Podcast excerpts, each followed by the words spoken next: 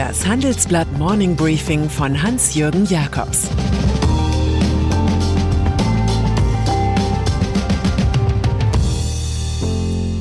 Guten Morgen allerseits.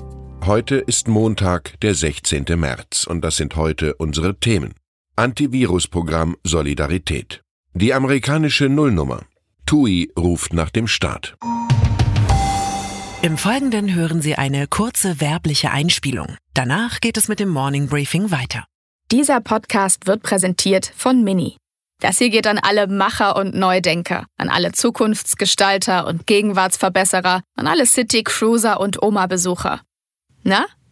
Neugierig? Den ersten vollelektrischen Mini kann man am 28. März beim Elektromobilitätstag bei jedem Mini-Partner erleben.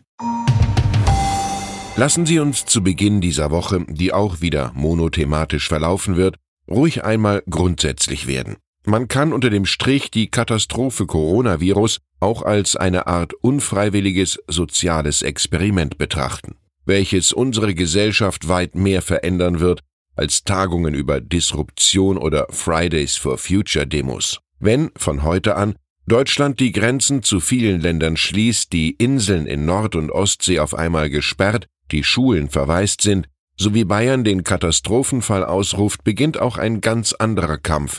Es ist der Kampf um Solidarität im Kleinen, um den Zusammenhalt von Nachbarn, Freunden und Familie, um das Glück im Moment. Niemand gewinnt alleine gegen die Angst, Sozialkontakte müssen nicht vermieden, sondern intensiver gelebt werden im Kleinen. Gesten und Gedanken zählen, wenn sich so etwas wie eine Massenpsychose ausbreitet, ja, es gibt noch ein Leben jenseits des Death Toll Live-Tickers. Es gibt ein Bewusstsein jenseits von Betroffenheitsberichten.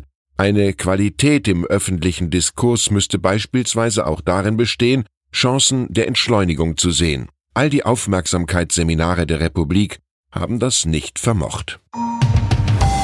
Zwei Beispiele, wofür eine herausgeforderte Gesellschaft fähig ist, zwei Beispiele, in denen Unternehmer eine Hauptrolle spielen. Ich meine zum einen Bernard Arnault und seinen Luxusgüterkonzern LVMH. Arnault lässt nun in drei seiner Parfum- und Kosmetikfabriken Händedesinfektionsmittel produzieren, zwölf Tonnen in dieser Woche, die kostenlos an französische Gesundheitsstellen gehen, vor allem an 39 öffentliche Krankenhäuser.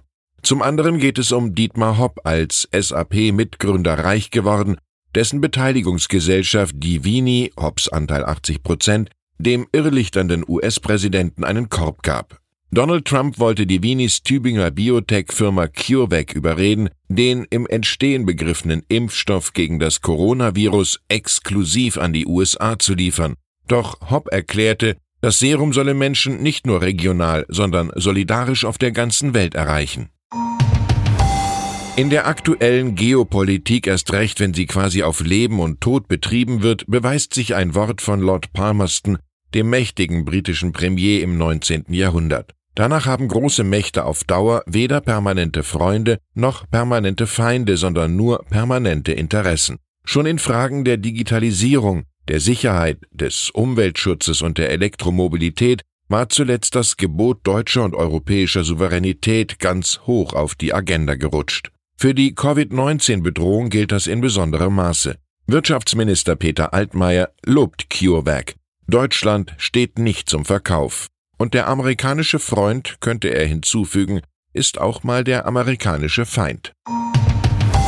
In der Finanzkrise hat sich der US-Staat an Finanzunternehmen beteiligt. Gut möglich, dass sich diesmal im SARS-CoV-2-Desaster der deutsche Staat beispielsweise für Teilübernahmen von Luftfahrtfirmen entschließt. Die Lufthansa, die 70 Prozent der Flüge gestrichen hat und den Flugbetrieb womöglich weitgehend einstellt, redet mit der Bundesregierung ebenfalls über politische Hilfen. Dies wird heute beim Branchendialog Luftfahrt mit Thomas Jasombeck, dem Luftfahrtkoordinator der Bundesregierung, eine große Rolle spielen. Die Industrie stehe vor einer Krise globalen Ausmaßes wie nie zuvor. Das sagt Alex Cruz, CEO von British Airways. Der Reisekonzern TUI beschloss gestern Nacht Staatsgarantien zu beantragen. Die meisten eigenen Aktivitäten einschließlich Hotelbetrieb, Kreuzfahrten und Pauschalreisen, sind bis auf weiteres ausgesetzt.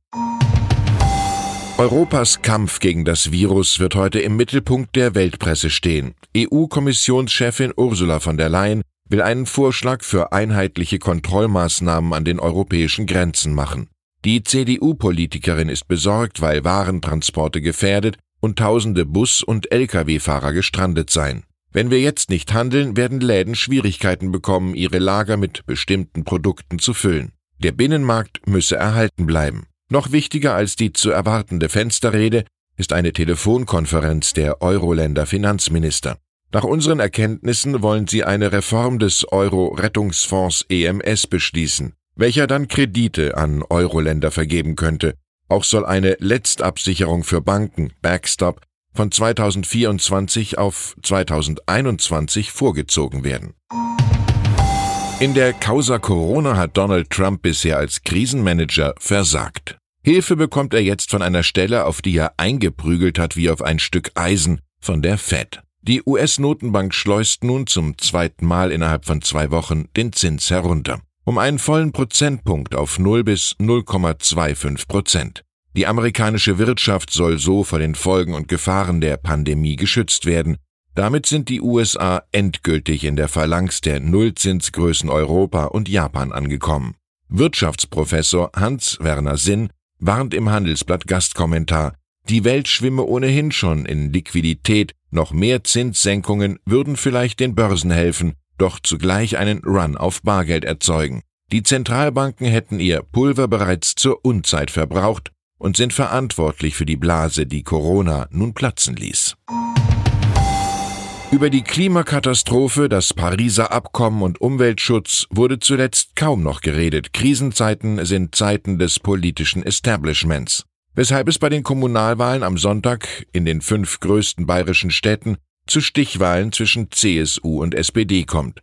Ohne Beteiligung der Grünen, denen man vor kurzem noch ganz andere Resultate zugetraut hatte. Ihre Erfolge seien nicht messbar, ereiferte sich Ministerpräsident Markus Söder dessen CSU jedoch auch nur selten Triumphe feiert, wie in Straubing, wo 73,25 Prozent zu Buche stehen.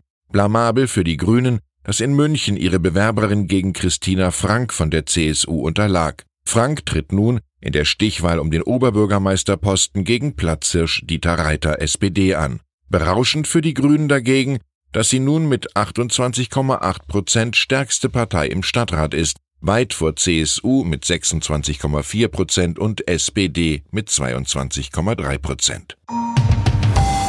Und dann ist da noch Hans-Joachim Watzke, der CEO von Borussia Dortmund, der wegen der Corona-Gefahr allerlei Fußball-Geisterspiele kommen sieht.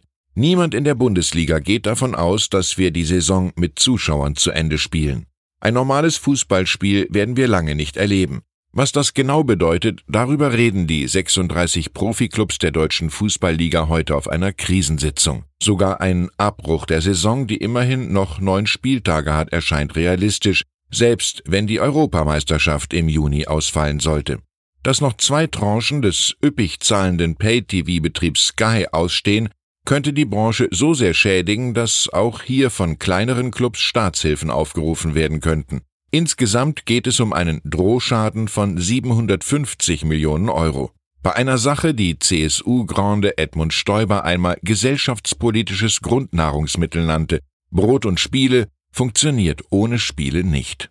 Ich wünsche Ihnen einen guten Start in die Woche, auch wenn sie deutliche Einschränkungen des sozialen Lebens bringt. Im Übrigen, die ständige Sorge um die Gesundheit ist auch eine Krankheit, so Platon. Es grüßt Sie herzlich Hans-Jürgen Jakobs.